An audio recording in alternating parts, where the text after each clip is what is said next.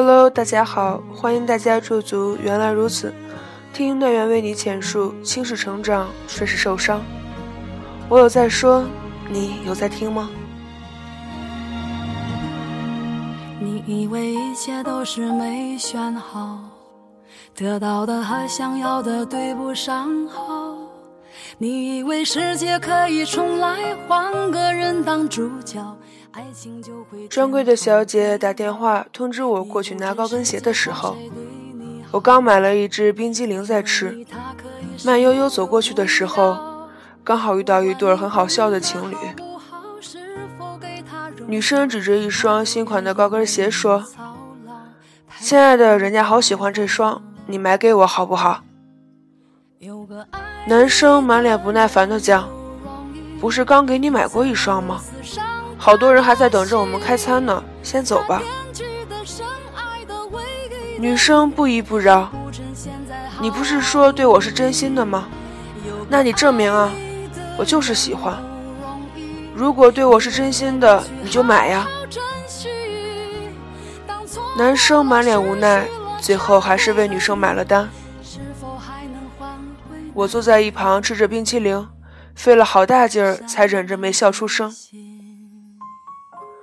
什么时候真心变成了这样了？越发没有价值了，又看似有价值了，可以明码标价了。曾经也听过类似的对话，女生问：“你对我是真心的吗？”是的话，那你就告诉我你的银行卡密码。我不懂得问类似的话，也问不出口。即使问到了，也未必记得住。我连自己的银行卡密码都常常忘记，哪里有闲工夫记对方的？做过啼笑皆非的事情是，在购物时忘记了新改的银行卡密码，扭头问身边的人：“我的银行卡密码是多少？”也不习惯收取异性的礼物。总觉得有莫大的压力，一定要回赠扯平才算数。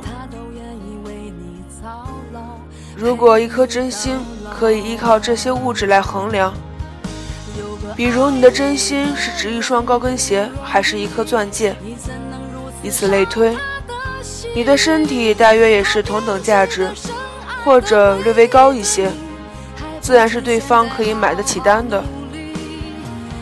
以前一直觉得。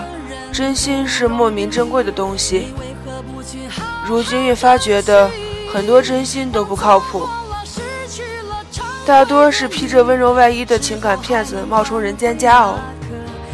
姑且不说遇到什么坎坷磨难，二人一起面对之类的事儿，吵一架极有可能有一种瞎了眼的感觉，转身离去，再重新寻觅另外一颗真心。不能回头追究过去遇到的是否都是真心，一追究，也许心就凉了。不如保留一丝美好的回忆取暖。也不能验证现在得到的是否都是真心，万一不是真的，岂不是要伤心大半截？不如一步一步走路，一日一日过下去，修好自己的一颗心。